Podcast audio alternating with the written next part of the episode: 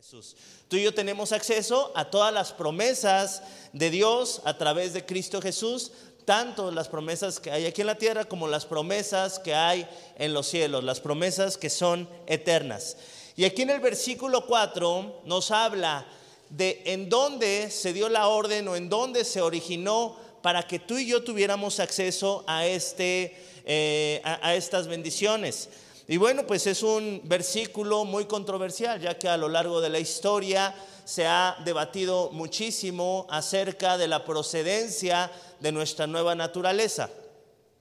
Nuestra nueva naturaleza es la consecuencia de un acto divino que Él en su inteligencia y sabiduría ha determinado y escogido a ciertas personas o Quizá Dios mandó a su Hijo como una invitación a todas las personas que quieran voluntariamente ir y aceptar la salvación.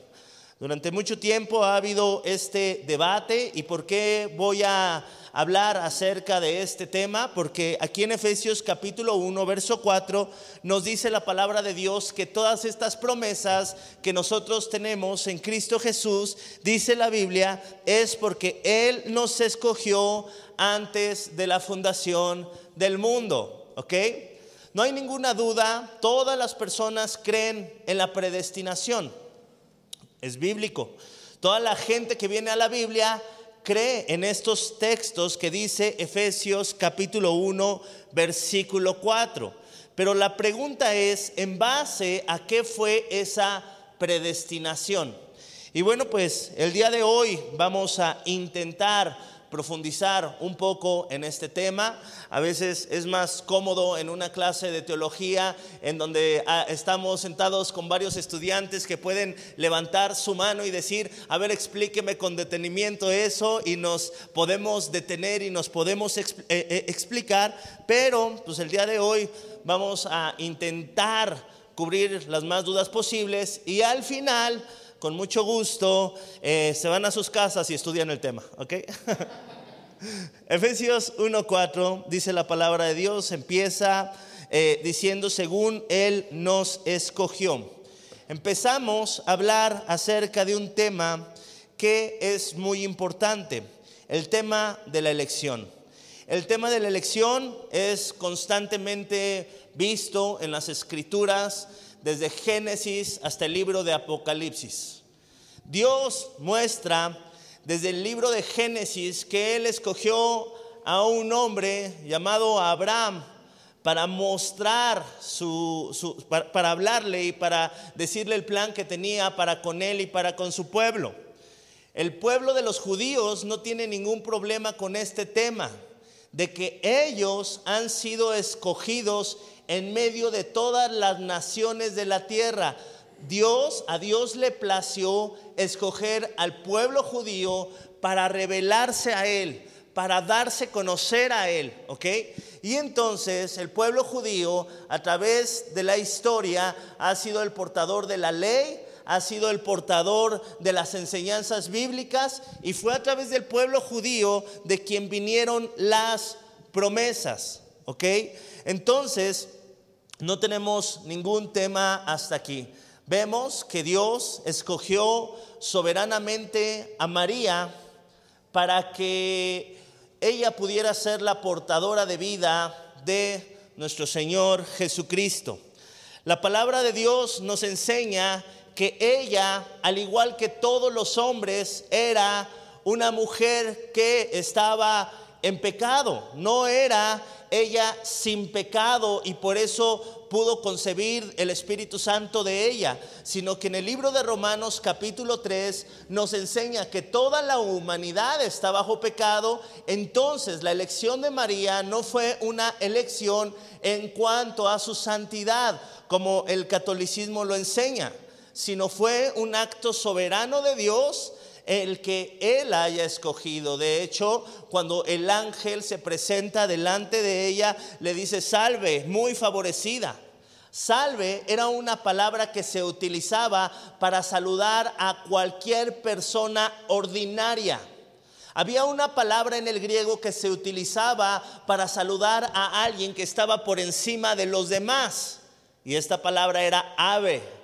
Es por eso que saludaban a César, ave César porque era un saludo que exclamaba a una persona que estaba por encima de las demás en algún rango o en cercanía para con los dioses, era lo que ellos creían, que aún César era un representante de Dios, había algunos que creían que era el mismo Dios hecho carne y entonces eh, por eso se le saludaba de esa manera. No es bíblico decir Ave María, es salve muy favorecida. Fue el favor de Dios lo que la hizo especial. Ella no eligió tener a Jesús, Dios la eligió a ella para ser portadora de la eh, naturaleza de Dios en su vientre y que Jesús viniera a este mundo a morir por nosotros.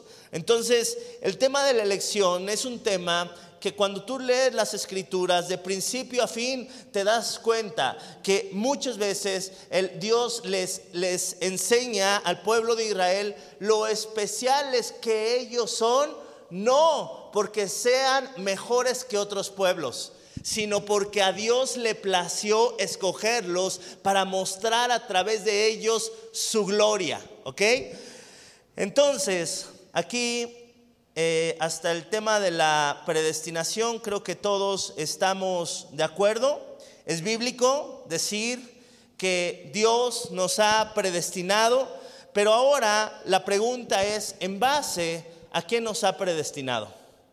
¿Acaso Dios en un designio divino dijo, ustedes sí, ustedes no? A ustedes les voy a mostrar mi gloria, a ustedes no los quiero, váyanse para allá.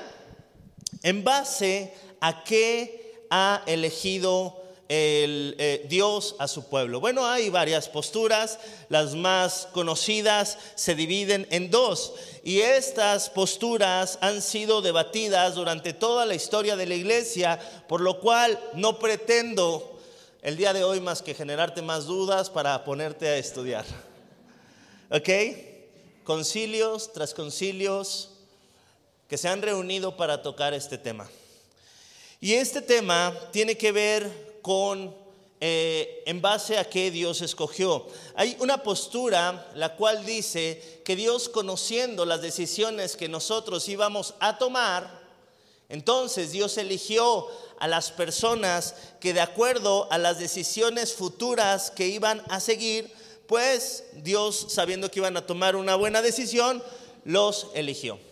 Bueno, pues la palabra de Dios nos dice en Efesios capítulo 2, verso 8, porque por gracia sois salvos por medio de la fe, y esto no es de vosotros, es un don de Dios para que nadie se gloríe. ¿Acaso el hombre en su naturaleza caída tiene la capacidad para reaccionar a las cosas de Dios? ¿Acaso un muerto tiene la capacidad para caminar por las calles? Bueno, de la misma manera la palabra de Dios nos enseña que por cuanto todos hemos pecado, todos estamos destituidos de la gloria de Dios. ¿Qué significa esto? Que a causa de nuestra naturaleza pecaminosa, nosotros no tenemos acceso a la gloria de Dios. No podemos entender hay algo que nubla nuestro entendimiento. Lo vimos en el estudio de hombres apenas el día de ayer, cuando hablábamos de la obra del enemigo que nubla nuestro entendimiento para que no conozcamos las cosas de Dios. Es que Dios sabía lo que nosotros íbamos a decidir. Efesios, bueno, vamos a Filipenses capítulo 2, verso 13. La Biblia me dice, porque Dios es el que en vosotros produce el querer como el hacer por su sola voluntad. Entonces volvemos al mismo problema, porque Dios sabía lo que yo iba a decidir. ¿Por qué? Porque Él mismo lo provocó. Y esto es algo glorioso cuando nosotros lo llegamos a entender. Esto nos lleva a llegar al punto de decir, a Dios sea la gloria de mi salvación. No fue algo que yo elegí, más bien fui elegido por Dios. Y es un tema muy profundo y muy hermoso. Dice la palabra de Dios que en cuanto a nuestras buenas obras, las cuales nosotros nos jactamos, que nos esforzamos como creyentes, en Efesios 2.10 dice, porque somos hechura suya, creados en Cristo Jesús para buenas obras. ¿Cuántos decimos amén? Pero dice la Biblia, las cuales Dios preparó de antemano para que nosotros anduviésemos en ellas.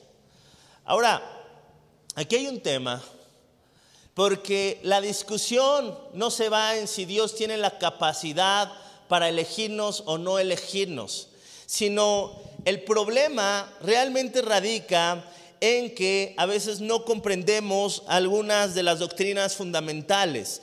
Para tocar el tema de la predestinación, que es un tema de salvación, es un tema en teología avanzado, se enseña en los libros de teología sistemática, va como por el número 8, antes tenemos que pasar por el 1, el 2, el 3 y tener unas bases para que cuando lleguemos al tema de la salvación no demos nuestra opinión, sino sometamos nuestra opinión a lo que nosotros conocemos de doctrina en cuanto a quién es Dios y en cuanto a quién es el hombre. Cuando tú entiendes quién es Dios y quién es el hombre, tú puedes tomar una opinión en cuanto a cómo somos salvos. Por ejemplo, hay distintas cosas. Está sonando mi teléfono, creo. Bueno, más bien me pusieron musiquita para que siga compartiendo. Hay distintas cosas que nosotros tenemos que saber de Dios. Pregunta, ¿Dios es todopoderoso? ¿Dios pudiera cambiar a todos en este momento? ¿Dios es omnipresente? ¿Dios tiene el control de todas las cosas? Y aquí es un tema básico porque cuando yo conozco a Dios y conozco la naturaleza de Dios, entonces yo puedo entender que no hay nada que pase en este mundo sin que Él lo quiera. Nada. Ni en el gobierno, ni en ningún lugar, ni en ninguna persona. Todo lo que pasa, dice la palabra de Dios, que nadie puede hacer nada sin que esto fuera de su voluntad. Pero ¿qué es lo que pasa en cuanto a la maldad? Ahí es cuando empiezan a checar y a chocar nuestros cables, ¿no? A ver, si Dios lo puede hacer todo, entonces, ¿por qué no para la maldad? Y ahí es cuando mucha gente empieza a tener muchos problemas en cuanto a interpretación y se han tomado distintas interpretaciones en cuanto a la palabra de Dios. Hay una característica que cuando nosotros la investigamos es increíble eh, en, en qué cantidad nuestros corazones descansan y esto es, te lo dejo de tarea, la providencia de Dios. La providencia de Dios es algo que se ve en los libros de teología sistemática en los primeros capítulos porque nos van a ayudar a entender muchísimas cosas nos van a ayudar a entender que Dios no es como un tipo Dios imaginario que nos hemos creado, que Dios está solamente ahí hablándole amor y paz a todo el mundo y que Dios eh, solamente todo lo bueno viene de parte de Dios y todo lo que no entendemos viene de parte del enemigo. Hay gente que lo toma así. Si estoy sano, gracias Dios. Si estoy enfermo, el diablo. Cuando nosotros vamos a la palabra de Dios, nos damos cuenta que no hay nada que se salga de la voluntad de Dios. Es más, el enemigo tiene que pedir permiso a Dios para actuar aquí en la tierra. Si no, ve el libro de Job. Y el enemigo es limitado en cuanto a su alcance para cumplir el propósito de Dios. Es por eso que Job pudo exclamar en el inicio de su libro, cuando se, murió, se murieron sus hijos y perdió eh, sus propiedades, Dios dio, el diablo me quitó. Dios me va a devolver el doble. ¿Dijo eso? ¿Qué dijo? Dios dio y Dios quitó. Te quiero hacer una pregunta. ¿Dios mató personalmente a sus hijos? Entonces, ¿por qué dijo Dios quitó? Porque Job entendía que Dios en su providencia sabía lo que iba a pasar. Y Él tiene en su poder el determinar que se haga una cosa o que no se haga. La providencia de Dios es esta capacidad que Él tiene el control de todas las cosas, aún las cosas que nosotros no entendemos. Por ejemplo, la providencia de Dios se ve en la creación nosotros podemos confiar en que la gasolina de nuestro carro va a servir. ¿Por qué? Porque en la providencia de Dios, Él dio determinados elementos a la gasolina para que sirvan como un combustible. Y entonces nosotros los seres humanos podemos descansar en aquello que Él ha determinado para confiar que la gasolina va a servir dentro de las condiciones en las cuales Él hace que todas las cosas funcionen. Es por eso que el hombre ha podido imitar muchísimas cosas y muchísimas leyes que dicen, ay, ya somos Dios. ¿Por qué? Porque logramos crear a una persona de, de una manera genética. No, Dios estableció las leyes para que se pudiera dar la vida en ciertas circunstancias. Dios es el que en su providencia puso en nuestro universo distintas propiedades para que las cosas funcionen de cierta manera. Él le dio la dureza al árbol, Él le dio la hermosura a todas las cosas. Es por eso que el libro de Job, eh, a mí me encanta ese libro porque Él exclama que la bondad de Dios y la grandeza de Dios está no solamente en el león que se ve este, así fiero, que se ve grande y que se ve imponente, sino también en las aves que esconden sus caras porque son temerosas. Todo lo creó Dios. Le dice Dios, ¿dónde estabas tú cuando le puse viento, peso al viento, cuando delimité eh, los océanos? Y entonces, aquí en el libro de Job, eh, vemos a Dios dándole una clase a Job acerca de su providencia. Entonces Job llega a exclamar de una manera muy profunda al darse cuenta y conocer a Dios, Señor, he hablado cosas que yo no entendía. Tú eres Dios. Y decía, decía Job, de oídas había oído, mas el día de hoy te conozco. Y no fue hasta que se enfrentó a la providencia de Dios que Job, en medio de toda su pérdida, se pudo dar cuenta que Dios era muy superior a lo que él pensaba. Él tenía una imagen de Dios. Dios le mostró su providencia, Dios le mostró que estaba al control de todas las cosas y Job adoró a nuestro Señor. Ahora, hay un tema en cuanto a cuánto ha afectado el pecado a la humanidad. Y en base de este punto, aquí es donde se empiezan a dividir las personas. Porque hay gente que dice, el pecado se afectó, pero no tanto. El pecado afectó en un 90%, pero el hombre sigue teniendo un 10% de bondad. Entonces, aquí es donde se empezaron a dividir los distintos pensamientos en cuanto a cómo se adquiere la salvación. Porque si el hombre tiene dentro de él cierta bondad o cierta capacidad para reaccionar a las cosas de Dios, entonces el hombre es el que elige seguir a Dios. Pero si el hombre está completamente depravado y está alejado de las cosas de Dios, el hombre está incapacitado para seguir el llamado eficaz de Dios. Hubo la primera disputa entre dos teólogos muy famosos, uno Pelagio y otro Agustín, que hablaron en cuanto a esta doctrina, qué tan depravado está el hombre. Es una doctrina que nos conviene mucho analizar el día de hoy. Porque el humanismo nos comparte que el hombre es bueno. La psicología nos dice que el hombre es bueno, pero que algo afectó su vida de tal manera que su comportamiento fue afectado. El humanismo, la psicología, las ciencias de este mundo le dicen a todas las personas que son buenas. ¿Qué es lo que dice la palabra de Dios? Bueno, eh, en estas dos posturas dice Pelagio en cuanto al efecto de la caída, solo Adán se vio afectado. Agustín dice, toda la humanidad se ve afectada por la caída. En cuanto al pecado original, dice que Adán no se vio afectado y Agustín dijo que Adán sí se vio afectado.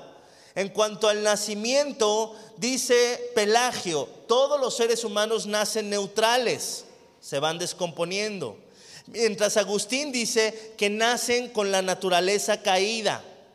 Pelagio decía que el hombre nacía con voluntad libre, lo que se conoce como libre albedrío.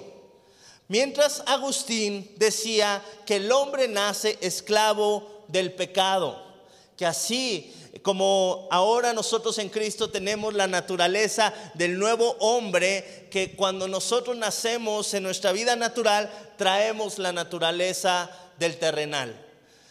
Entonces, empezó a debatirse mucho en cuanto a qué postura iban a tomar la iglesia. ¿Qué tanto afectó el pecado a nosotros? El pecado nos afectó de tal manera que el hombre está imposibilitado para reaccionar a las cosas de Dios. Bueno, pues ya te di algunas posturas de por qué hay tanto debate. Ahora vamos a abrir las escrituras para darnos cuenta qué es lo que dice la Biblia en cuanto a la naturaleza del hombre caído. Yo sin la palabra de Dios Puedo ver a una persona y te puedo decir, esa persona es buena. Es más, sin la palabra de Dios yo pensaba que yo era bueno. Imagínate. Sin la palabra de Dios creíamos que éramos buenos. Pero cuando la Biblia nos enseña cuál es nuestra naturaleza, entonces tú y yo podemos tomar una postura bíblica de cuánto afectó el pecado a nuestra humanidad. Abramos nuestras Biblias en Romanos capítulo 3, versículo 10. Vamos a leer desde el 9. ¿Qué pues? ¿Somos nosotros mejores que ellos? La Biblia, aquí el apóstol Pablo está hablando acerca eh, eh, la diferencia entre judíos y gentiles. Y pregunta como judío, ¿somos mejores nosotros que los que no son judíos? Vamos a ver qué es lo que responde. En ninguna manera. Pues ya hemos acusado que tanto a judíos como gentiles, todos están bajo pecado. Repite conmigo, todos están bajo pecado. ¿Ok? Aún el novio de, tu hija que dice que no, que es mejor que todos los cristianos, que él no tiene pecado, si está bajo pecado. Aún aquella filistea incircuncisa que no, tiene, no quiere saber nada de Dios, pero que se ve bien bonita, está bajo pecado. ¿Ok? A veces llegan personas a decirme, ay, es que en verdad es tan buena persona y es que, ay, pues sí, es buena persona, si a mí me hubieras conocido, hubieras dicho que era buena persona. Si a ti te hubieran conocido antes de Cristo, la gente pensaba que eras buena persona. Pregunta, ¿eras buena persona? Bueno, la gente se divide. Hay personas que sí siguen creyendo que son buenas personas. Pero ¿qué es lo que dice la palabra de Dios? Es lo que a mí me interesa. Porque yo puedo decirte, yo soy muy bueno porque me comparo con los peores. Pero si me comparo con la santidad de Dios, quiero que Dios me muestre cómo es la naturaleza humana sin Cristo. Y la Biblia dice en cuanto a todos, toda la humanidad, lo siguiente, verso 10, como está escrito, no hay justo ni aún uno. Esto incluía a María, la madre de Jesús, ¿sí? Incluía a José, ¿sí? Incluía a todo ser humano que ha nacido después de Adán y de Eva, ¿ok? Dice la palabra de Dios que no hay justo ni aún uno. Después empieza a profundizar un poco más en cuanto a la justicia que requiere Dios pero también en cuanto a la al discernimiento que tiene el hombre sin Dios, dice la Biblia. No hay quien entienda, no hay quien busque a Dios. Este es el problema que algunos encuentran cuando empiezan a hablar de la predestinación. Porque si Dios escogió de acuerdo a que sabía que nosotros le íbamos a escoger a Él, entonces estas personas no están dentro de este grupo de personas porque este grupo de personas me dice la Biblia que contempla a toda la humanidad y que no hay quien busque a Dios. Entonces yo llego a una verdad muy profunda. Fue Dios quien me buscó a mí. Fue Dios quien me atrajo a mí. Y esto lo vemos desde el huerto del Edén, cuando el hombre peca, él cae en pecado y él qué es lo que hace en cuanto a Dios. La naturaleza caída hace que el hombre se esconda de Dios. La misericordia de Dios hace que él le pregunte a Adán, ¿en dónde estás? Él se acercó a Adán y vemos este proceso a lo largo de toda la historia en cuanto a la búsqueda de Dios. Es Dios buscando al hombre. Nosotros nos damos cuenta en el pueblo de Israel, si tú ya leíste los jueces, eh, los reyes, en verdad llega el momento donde dices, ay, ¿por qué son tan sonsos? Dios los salva de una manera tan poderosa y tan maravillosa y a veces están quejando. En el mismo desierto, Dios les caía maná del cielo. En la noche tenían una columna de fuego. En, el día tenían una nube que los cubría. Y todavía se iban quejando. Ay Dios, porque no tenemos carne. Si nos quisieras, tuviéramos carne. Esa es la naturaleza humana. La naturaleza humana caída es egoísta. No quiere nada que ver con Dios. ¿Alguien de aquí ha intentado convencer? a alguien por sus fuerzas, hacerle entender con argumentos quién es Dios?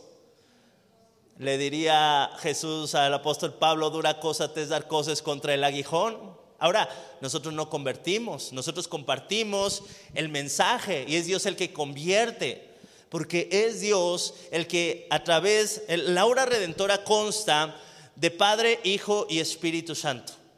El Padre es el que en su soberanía ha escogido el Hijo fue el que pagó el precio, pero el Espíritu Santo es el que revela a quien el Padre ha escogido, lo redarguye de pecado. ¿Alguno de ustedes se redarguyó de pecado? No, fuimos redarguidos de pecado. ¿Alguno de ustedes creyó? Dice la palabra de Dios que el creer, la fe, es un regalo de Dios. Entonces, ¿qué fue lo que nosotros hicimos? Y es por eso que la iglesia estaba tan agradecida con Dios, porque entendía, por gracia sois salvos por medio de la fe, y esto no es de vosotros, es un don de Dios para que nadie se gloríe. Es un regalo de Dios, de su gracia y de su misericordia. Seguimos en cuanto a la naturaleza caída del hombre. No hay quien entienda y no hay quien busque a Dios. Todos se desviaron, a unas se hicieron inútiles. No hay quien haga lo bueno, no hay ni siquiera uno.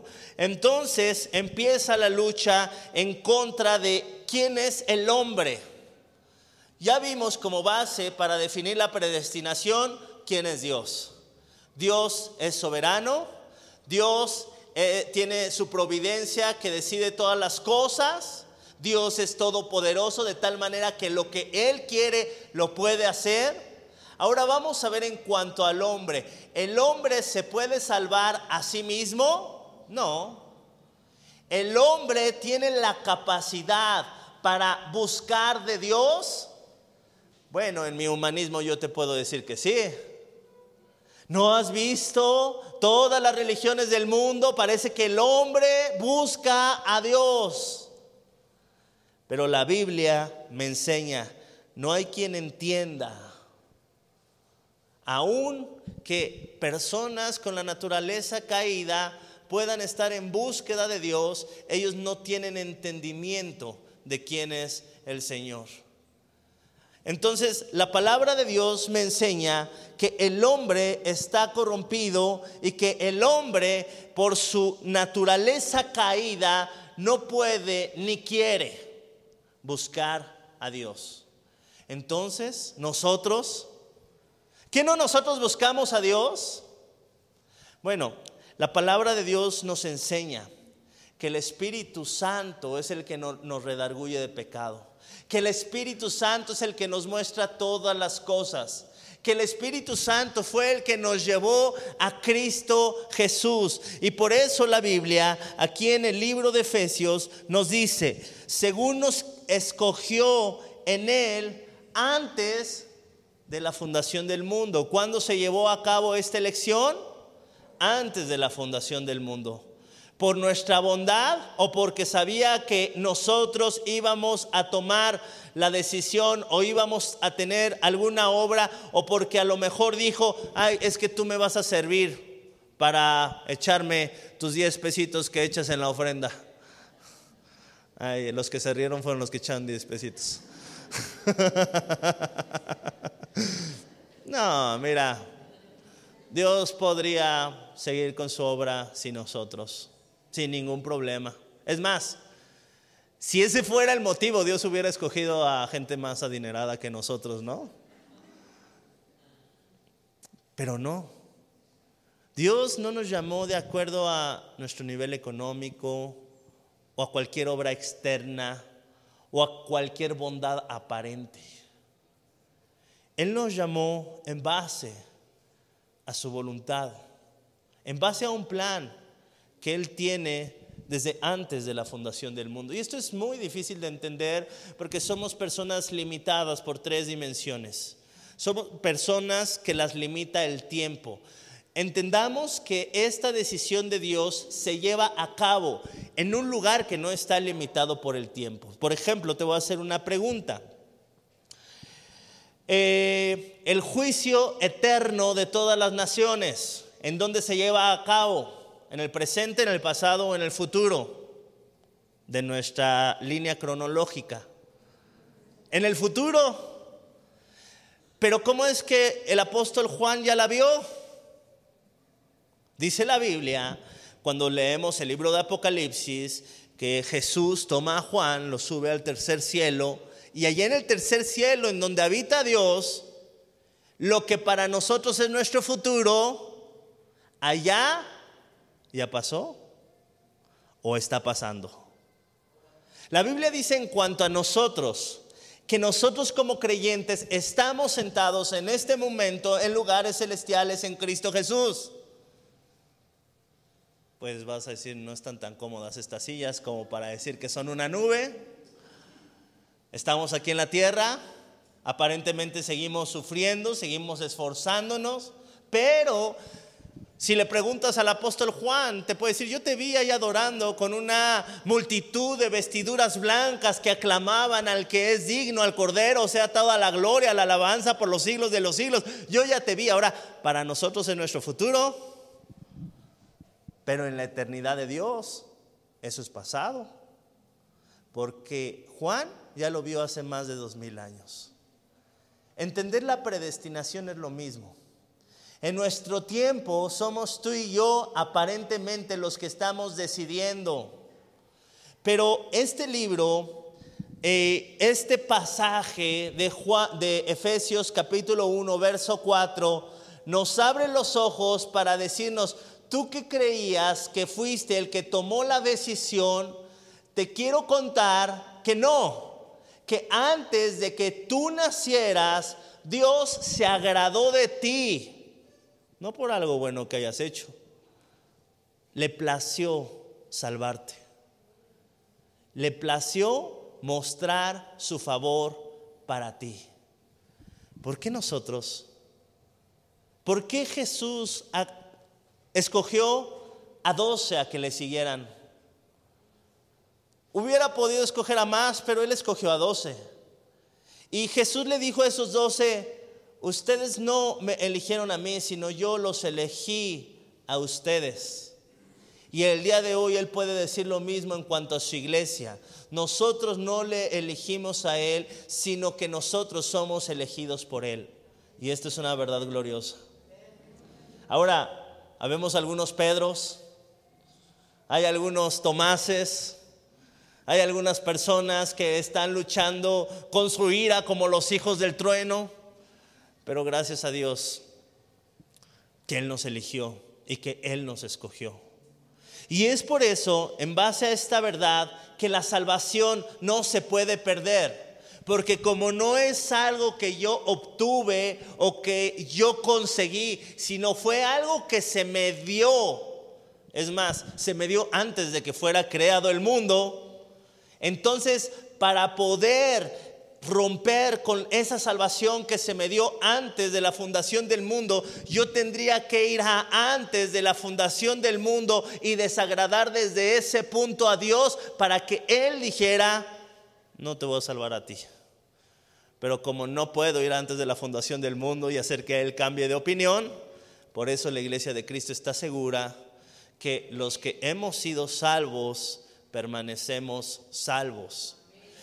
Esto es algo que a lo largo de este capítulo de Efesios nos va trayendo seguridad porque nos empieza a mostrar poco a poco eh, de qué manera nos ha alcanzado esta salvación. Y ahora el propósito de esta salvación es un propósito hermoso. Y este propósito no solamente tiene que ver con, ay, qué especial soy, sino que en base a este llamado Dios nos ha dado una dirección. Dice, según nos escogió en él antes de la fundación del mundo, para que fuésemos millonarios y sin sufrimiento.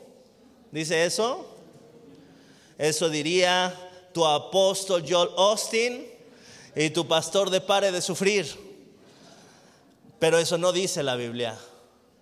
La Biblia dice que Él nos escogió. ¿Con qué finalidad? para que fuésemos santos. Él nos escogió para apartarnos de este mundo y que nosotros estemos sin mancha delante de Él, para limpiarnos. Y esto es algo glorioso. Vamos, por ejemplo, a analizar un poco la vida de Jeremías. Entre todas las personas, a Dios le plació escoger a Jeremías para llevar un mensaje a su nación. Si me preguntas quién era Jeremías, yo te puedo decir que a mis ojos era la persona más santa y más pura que existía en su generación. Pero no en cuanto a la santidad de Dios. Cuando Dios se muestra a Jeremías, Jeremías dice, mejor sería yo que cayera muerto, porque se encuentra con la santidad de Dios. Y Dios le manda a, hacer, a, llevar un mensaje. Y Jeremías dice, ¿quién soy yo, hombre de labios inmundos? Jeremías. Jeremías era el profeta. Hablaba las cosas de Dios. Estaba pegado a Dios. ¿Y cómo se sintió él en cuanto a la santidad de Dios? Jeremías dijo, qué bueno que te elegí. No, cuando estemos delante de la santidad de Dios, nos vamos a sentir las personas más inmundas a pesar de que hayamos hecho bien. Y ahí vas a recordar que solamente fue su gracia. Fíjate, un día tuve un sueño. No me gusta hablar de mis sueños porque como pastor hay personas que las toman como dogma. No, no son dogma. Mi sueño no es lo que va a pasar. Fue un sueño, solamente un sueño. En este sueño yo había estado estudiando mucho escatología y de repente eh, estaba estudiando, ya estoy hablando de mi sueño, eh, estaba estudiando escatología, eso no era en mi sueño, ¿ok? Pero en mi sueño yo seguía estudiando escatología, estaba en mi oficina y de repente escuché unas trompetas. Y yo, ¡Ah! ya vino el Señor. Y en eso yo me acuerdo que empezó a avanzar, yo no lo veía a él, pero yo vi como de una esquina de mi oficina empezó a entrar luz. Ahora, yo te quiero decir lo que yo sentí en ese momento en mi sueño. Yo no sentí, yo me acuerdo que yo cantaba la de solo me imagino, ¿qué voy a hacer? Voy a cantar, voy a bailar. No, hombre, yo estaba, me metí abajo de mi escritorio. porque sabía que había llegado el día que Jesús iba a poner todo en orden. ¿Y sabes algo? Yo no me sentía digno. Y no es que yo no conozco que por gracia somos salvos. No es que yo no tengo seguridad de mi salvación en esta vida, pero en ese momento yo te puedo decir que lo único que sentí fue temor de encontrarme con este Dios santo. Llegó la luz, me tocó el pie y escuché una voz que me decía, buen ser siervo y fiel, en lo poco fuiste fiel, en lo mucho te pondré y ya, me desperté feliz pero no tan feliz eh, cuando vi que fue un sueño nada más. Eh, nosotros tenemos que entender eso. Es un Dios santo. Y no hay quien en su naturaleza caída pueda elegir de Dios. Ahora, hay algo que nosotros tenemos que entender, que es el libre albedrío y que eso es la responsabilidad humana. ¿Quién tuvo libre albedrío? Libre albedrío tuvieron dos personas, Adán y Eva. Porque ellos no tenían un pecado que los hiciera inclinarse hacia la maldad o hacia la bondad. Ellos lo único que tenían era la palabra de Dios. Entonces ellos podían decidir libremente por qué decisión tomar. Pero después de Adán y Eva, lo que dice la palabra de Dios es que nosotros tenemos una naturaleza pecaminosa y tenemos libertad de decisión, pero dentro de nuestra maldad, dentro de nuestro pecado. Alguno de los niños chiquitos nace y dice, yo decido no ser berrinchudo. Ya, ya lo trae, ¿no? Algunos más que otros.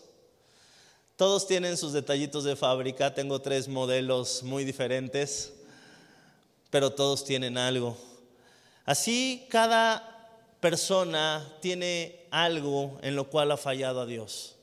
Ahora, nosotros consideramos no la santidad para entender que es una persona buena y que no es una persona eh, buena, porque si tomáramos lo que en verdad nosotros creemos que es correcto o incorrecto, las personas que dicen mentira deberían de estar en la cárcel. Sí, ¿por qué? Porque es algo que no agrada a Dios. ¿Y por qué no es ley? Porque si no todos estaríamos en la cárcel. Entonces, las decisiones de nuestra justicia no son en base a lo que sabemos que es bueno o es malo sino es en base a querer tomar control de las cosas. Dentro de nuestra naturaleza humana y caída buscamos tener un orden, pero eso no significa que seamos buenos en cuanto a nuestra naturaleza. ¿Ok? La palabra de Dios nos enseña, me gustaría que me acompañaras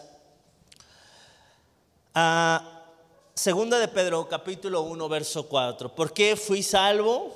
Este es un tema muy importante que tanto a calvinistas como a arminianos les debe de interesar. Ok, no nos vamos a pelear. La salvación viene de Dios, no viene de Dios, no lo entiendo. Yo creo que me la gané, yo creo que me fue dada. Ok, ya la tienes, gloria a Dios. ¿Qué vas a hacer con ella? Vamos a ver lo que dice Segunda de Pedro, capítulo 1, verso 4 por medio de las cuales nos ha dado preciosas y grandísimas promesas. Las leímos la semana pasada en Efesios capítulo 1, verso 3, cuando hablamos de toda nuestra herencia. Efesios capítulo 1, del 4 al 11, ¿ok?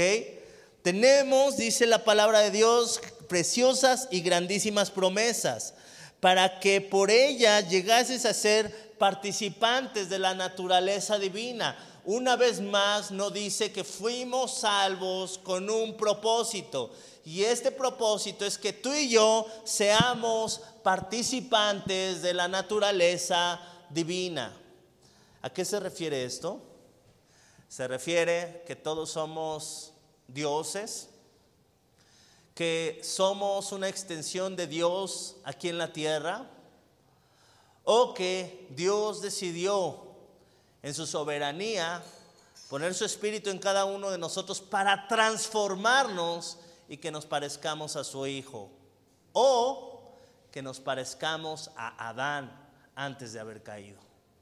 Que volvamos al diseño original, en el cual nosotros fuimos hechos a imagen y semejanza de Dios. Cuando vemos a hombres matarse unos a otros, la palabra de Dios lo prohíbe ya que dice que el hombre está hecho a imagen y semejanza de Dios. Es por eso que nosotros somos mandados a amar y a respetar a las personas sin importar lo que crean. ¿Por qué? Porque son hechos a imagen y semejanza de Dios. No sé si ellos no lo sepan o si sí lo sepan, pero yo sí lo sé.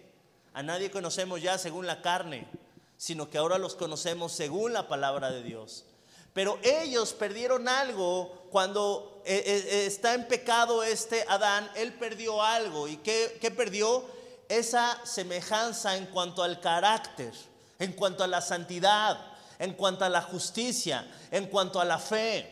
Él renunció a eso cuando cayó en pecado a causa de la desobediencia y por caer en el engaño de Satanás de no moriréis, sino sabe Dios que el día que de él coma serán abiertos vuestros ojos y seréis como Dios. Adán ya era como Dios en cuanto a bondad, en cuanto a santidad, en cuanto a eh, todos estos hermosos atributos comunicables. No en cuanto a omnipresencia, no en cuanto a omnipotencia, pero sí tenía semejanza en cuanto a su carácter. Ahora, Adán fue engañado y cayó y renunció a través de las mentiras, llegó a ser partícipe ya no de, la naturaleza divina, sino de la naturaleza corrompida. Ahora Jesús viene a través de la obediencia a volvernos a regalar esa naturaleza eh, que, que no tiene mancha. Cada uno de nosotros teníamos de pretexto, es que mi papá era así, es que mi abuelo era así, no hay justo ni a un uno. Pero la santidad de Jesús nos vino a mostrar el camino a seguir para parecernos a Dios. Es por eso que Él dijo, yo soy el camino, la verdad y la vida. Nadie va al Padre sino a través del Hijo. No hay salvación fuera de Cristo. No hay personas buenas fuera de Cristo. No, es que, ¿y qué pasó con esas personas que no conocían de Dios, que no conocían el Evangelio? A ver, van a ser juzgadas en cuanto a la justicia. ¿Nunca mintieron? ¿Nunca hicieron lo malo? Ellos van a juzgar, a ser juzgado con justo juicio. ¿Ok? Y nadie es salvo porque digan, ah, pues yo no sabía las leyes. Si tú te vas a Estados Unidos y matas a alguien y dices, ay, es que eh, yo vengo de Nesa y allá no es delito matar a nadie, ¿te lo van a perdonar? No, porque allá no estás en tu terreno.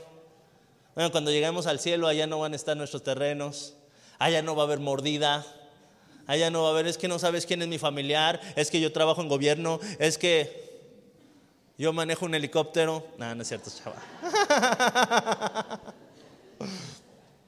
No va a haber preferencias.